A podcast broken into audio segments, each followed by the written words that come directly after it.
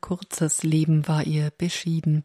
Marie-Françoise Thérèse Martin, die über ein Jahrhundert später als Thérèse von Lisieux eine Heilige und Kirchenlehrerin sein wird. Sie wurde am 2. Januar 1873 als neuntes Kind von Louis und Célie Martin in Alençon in der Normandie in Frankreich geboren. Beide Eltern hatten sich vor der Eheschließung zu einem Ordensleben hingezogen gefühlt – doch Gott hatte andere Pläne und so wendete er sich der Uhrmacherei und sie sich der Kunst der Herstellung hochwertiger Spitzen zu. Vier der neun Kinder, davon zwei Buben, starben bereits in zartem Alter. Therese selbst entwickelte sich zu einem lebhaften Kind, das von viel Liebe umgeben wurde. Ihre Mutter schrieb, sie ist sehr intelligent und betet wie ein kleiner Engel. Diese Unbeschwertheit wurde zerstört, als Therese im Alter von nur vier Jahren die Mutter durch Brustkrebs verlor. Ein Umzug nach Lisieux folgte, doch der Verlust ihrer Mutter bescherte Therese viel seelisches Leid, und als fünf Jahre später die von ihr zur Ersatzmutter gewählte Schwester Pauline in den Karmel eintrat, hinterließ dies tiefe Wunden in der zarten Kinderseele, was sich als schweres Nervenleiden äußerte. Ihre Genesung im Alter von zehn Jahren wurde der göttlichen Gnade zugeschrieben, die sie selbst als das Lächeln der seligsten Jungfrau bezeichnete.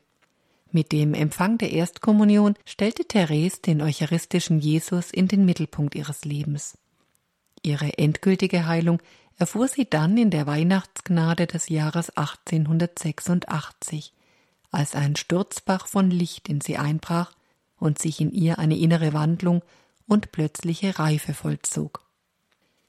Nachdem auch ihre Schwester Marie in den Karmel eingetreten war, wünschte Therese ihren Schwestern zu folgen, doch ihre Aufnahmegesuche wurden mehrfach abgelehnt. Erst nach einigen Hürden, die sie selbst nach Rom zum Papst führten, kam sie 1888 im Alter von 15 Jahren in den Karmel nach Lisieux und wählte dort den Namen Therese vom Kinde Jesus, dem sie bei ihrer Einkleidung den Zusatz vom heiligsten Antlitz beifügte. Sie erfuhr die strenge Erziehung der Priorin Mutter Marie de Gonzague und lernte als ehemals verwöhntes Kind einfach und bescheiden zu leben. In einer Zeit, die vom Jansenismus, der Angst vor einem strafenden Gott geprägt war, ging es Therese nur um das Kindsein vor Gott, und sie versuchte dies in ihrem Leben zu verwirklichen, wie sie es in der Heiligen Schrift gelesen hatte. Amen, das sage ich euch, wenn ihr nicht umkehrt und wie die Kinder werdet, könnt ihr nicht in das Himmelreich kommen. Am Dreifaltigkeitssonntag im Jahr 1895 erhielt sie während der Eucharistiefeier die Gnade, klarer denn je zu verstehen, wie sehr Jesus sich danach sehnt, geliebt zu werden. So besteht das Geheimnis ihres kleinen Weges darin, den Verdienst nicht im vielen Tun und Geben zu sehen, sondern im Empfangen, im vielen Lieben. Therese macht Mut, nicht länger auf sich selbst zu schauen, die eigenen Leistungen und das persönliche Versagen, sondern stattdessen alles von Gott und seinem Erbarmen zu erwarten. Als Agnes, eine leibliche Schwester von Therese, Priorin des Karmel war, trug diese Therese auf, ihre Lebensgeschichte zu verfassen. Gleich auf den ersten Seiten der 1896 fertiggestellten Biografie, die heute unter dem Titel Geschichte einer Seele bekannt ist, preist sie Gott, dem es gefallen habe, den Geist der Liebe in ihr kleines Herz zu geben. Sie schreibt Die Nächstenliebe zog in mein Herz ein und mit ihr das Bedürfnis, mich stets selbst zu vergessen. Von da an war ich glücklich. Sie versuchte dieses Gebot umfänglich zu verstehen und erkannte, dass die wahre Liebe darin besteht, alle Fehler des Nächsten zu ertragen, sich nicht über seine Schwächen zu wundern, sich an seinen Tugenden zu erbauen. Besonders aber lernte sie, dass die Nächstenliebe nicht im Herzen verschlossen bleiben durfte. So gab es im Kloster eine Schwester, die niemand recht mochte und die auch Therese nicht angenehm war. Doch bezwang sie ihre Abneigung und gab sich mit dieser unbeliebten Schwester ab, schenkte ihr die ohnehin knapp bemessene Zeit und stets ein Lächeln. Niemand in ihrer Umgebung, auch nicht die leiblichen Schwestern, ahnte, dass es die gelebte Nächstenliebe war, die Therese veranlasste, sich ihrer Mitschwester in dieser Form zuzuwenden.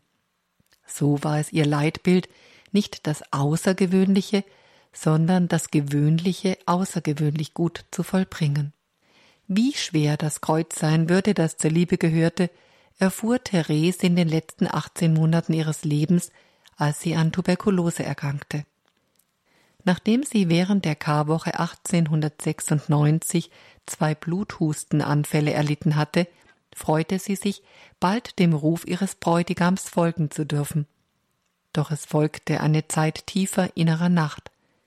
Sie erlebte große Qualen geistiger Trockenheit und körperlichen Leidens, die sie mit einer inneren Gefasstheit und lächelnder Haltung ertrug, der sie bis zum letzten Moment treu blieb. Mitten in diesem Leiden lebte Therese die größte Liebe in den kleinsten Dingen des Alltags und erfüllte so ihre Berufung, im Herzen der Kirche die Liebe zu sein. Sie starb 24-jährig nach einem zwei Tage dauernden Todeskampf am Abend des 30. September 1897. Die letzten Worte, die sie hervorbrachte, waren Mein Gott, ich liebe dich. Zu Lebzeiten hatte Therese versprochen, ich will meinen Himmel damit verbringen, Gutes auf Erden zu tun, und nach meinem Tode werde ich einen Rosenregen fallen lassen. Schon bald nach ihrem Tod wurden Wunder und Heilungen auf ihre Fürsprache berichtet. 1923 wurde Therese von Lisieux selig und 1925 von Papst Pius XI. heilig gesprochen, und er erklärte sie, die ihre Klosterzelle nie verlassen hat, nur zwei Jahre später zur Patronin der Weltmission. 40 Jahre vorher hatte Therese an einem Sonntag im Juli 1887 während der Messe die eucharistische Gnade ihrer Mission erhalten. Sie hoffte sehr, auch nach ihrem Tod ihre Mission noch erfüllen zu können. Dieser Wunsch hat sich erfüllt, berufen sich doch heute mehr als 50 Kongregationen auf die Spiritualität der heiligen Therese. Am 19. Oktober 1997 blickte die ganze katholische Welt nach Rom, als Papst Johannes Paul II. die heilige Therese zur Kirchenlehrerin erhob.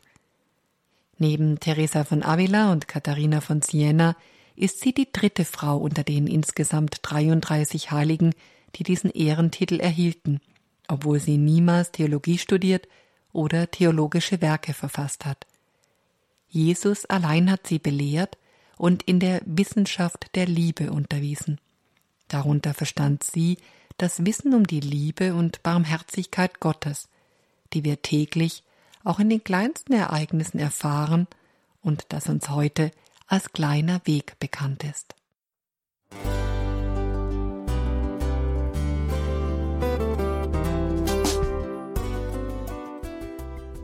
Liebe Zuhörerinnen und Zuhörer, vielen Dank, dass Sie unser CD- und Podcast-Angebot in Anspruch nehmen.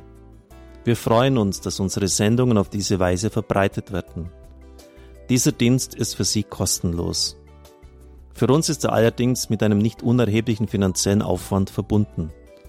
Deshalb sind wir für jede Spende dankbar. Alle Bankverbindungen unserer Spendenkontos können Sie über unsere Homepage horeb.org unter dem Menüpunkt Spenden einsehen. Dort besteht auch die Möglichkeit, online zu spenden natürlich nach den neuesten Sicherheitsstandards.